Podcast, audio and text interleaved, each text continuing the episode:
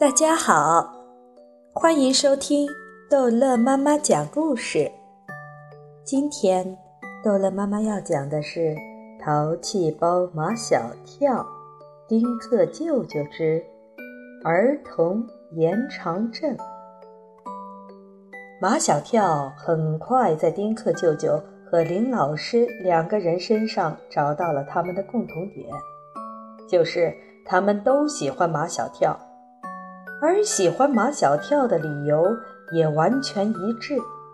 马小跳是一个纯粹的孩子，一个有时候讨厌、有时候可爱的孩子，一个不折不扣的百分百的孩子。马小跳画的画很特别，他看事物的眼光完全是儿童的眼光。天真无邪，画起来无拘无束，用色彩也非常大胆。我并不认为马小跳画画的水平有多高，但看他的画，他的丰富的想象力和幽默感都能打动我。我希望你们做家长的要充分认识到马小跳身上的潜质，加以引导，加以培养。林老师说完了，马小跳起身告辞。林老师，你别走！马小跳拦住林老师，拿眼睛使劲地瞪丁克舅舅。林老师问：“还有什么问题吗？”马小跳的问题是没有了，可我还有一些问题要请教。丁克舅舅环顾四周，这里的环境太糟糕了。都是被马小跳破坏的，我们换个地方继续谈吧。这个客厅确实让马小跳搞得不像样，乱得不堪入目。马小跳巴不得他们换个地方，换个地方就不是家访了，是约会。林老师，你喜欢八吗？丁克舅舅问。林老师没有听懂，什么八？就是酒吧、网吧、水吧、氧吧、淘吧、书吧、布吧、玩具吧、球吧、琴吧。林老师喜欢去哪个吧？马小跳抢着说：“呃，我喜欢去玩具吧。”去，我没问你。丁克舅舅根本不理马小跳。林老师说去哪个吧，我们就去哪个吧。遇到这样的学生，这样的家长，应该说代理家长。林老师有什么办法呢？他只好说去水吧，反正喝一杯水的时间也不会太长。说的是水吧，其实里面什么都有。林老师只要了一杯矿泉水，丁克舅舅要了一杯现磨的蓝山咖啡，马小跳要的最多。一盘火焰山冰淇淋，一盘水果色拉，一块黑森林蛋糕。林老师喝了一小口矿泉水。马小跳舅舅，你的问题是？林老师等待着丁克舅舅来接他的话茬，可丁克舅舅一心一意地品着咖啡，咖啡的浓香早把他的问题熏跑了。问题，丁克舅舅看着马小跳，希望得到他的提示。马小跳，我的问题。马小跳这一心一意地对付那盘火焰山冰淇淋。你的问题又不是我的问题。哦，我想起来了。丁克舅舅拍着他的脑门。为什么像我这样三十岁的人了？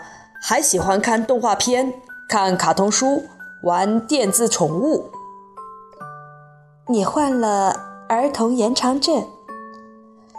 一听说患儿童延长症，丁克舅舅就哈哈大笑起来。像他这么酷的人这么笑，马小跳还是第一次看见。你别笑，林老师像给小学生上课一样。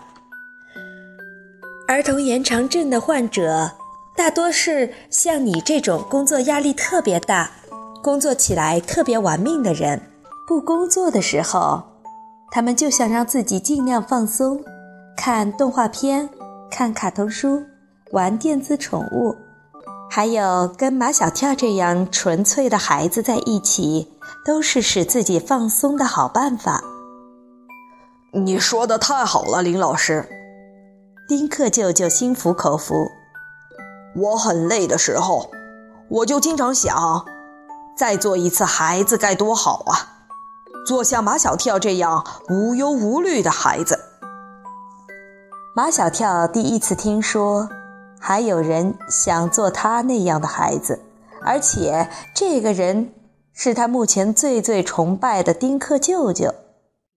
自从丁克舅舅回来后，马小跳就恨不得找到一种药，能够让他一夜之间长成大人，让他可以成为像丁克舅舅那样的人。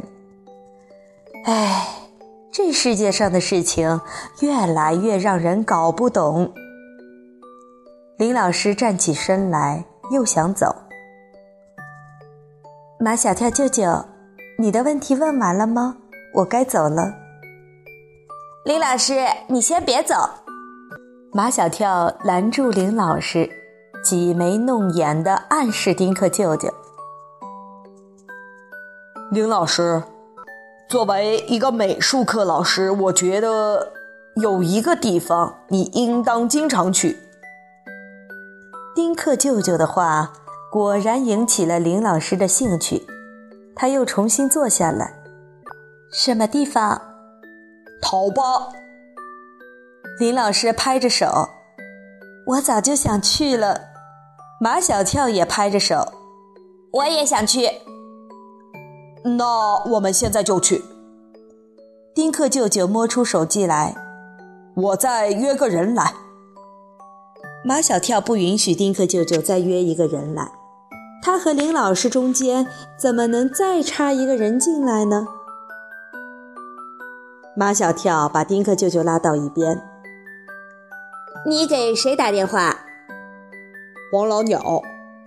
丁克舅舅已经拨通了黄老鸟的电话。我让他把车开过来。马小跳一把抢下丁克舅舅的手机：“就我们三个人去，不叫黄老鸟去。”“不叫黄老鸟，我们怎么去啊？”丁克舅舅图的是黄老鸟有车。那地方挺远的，叫黄老鸟把我们拉去。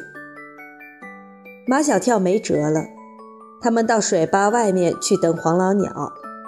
趁丁克舅舅翘首眺望的时候，马小跳悄悄地对林老师说：“哎，那个黄老鸟来了，你不要跟他讲话。”林老师问：“为什么？”马小跳也不知道为什么。反正林老师跟丁克舅舅讲话，马小跳没意见；跟黄老鸟讲话，马小跳就有意见。好，这一集的故事就讲到这儿结束了。欢迎孩子们继续收听下一集的《淘气包马小跳》。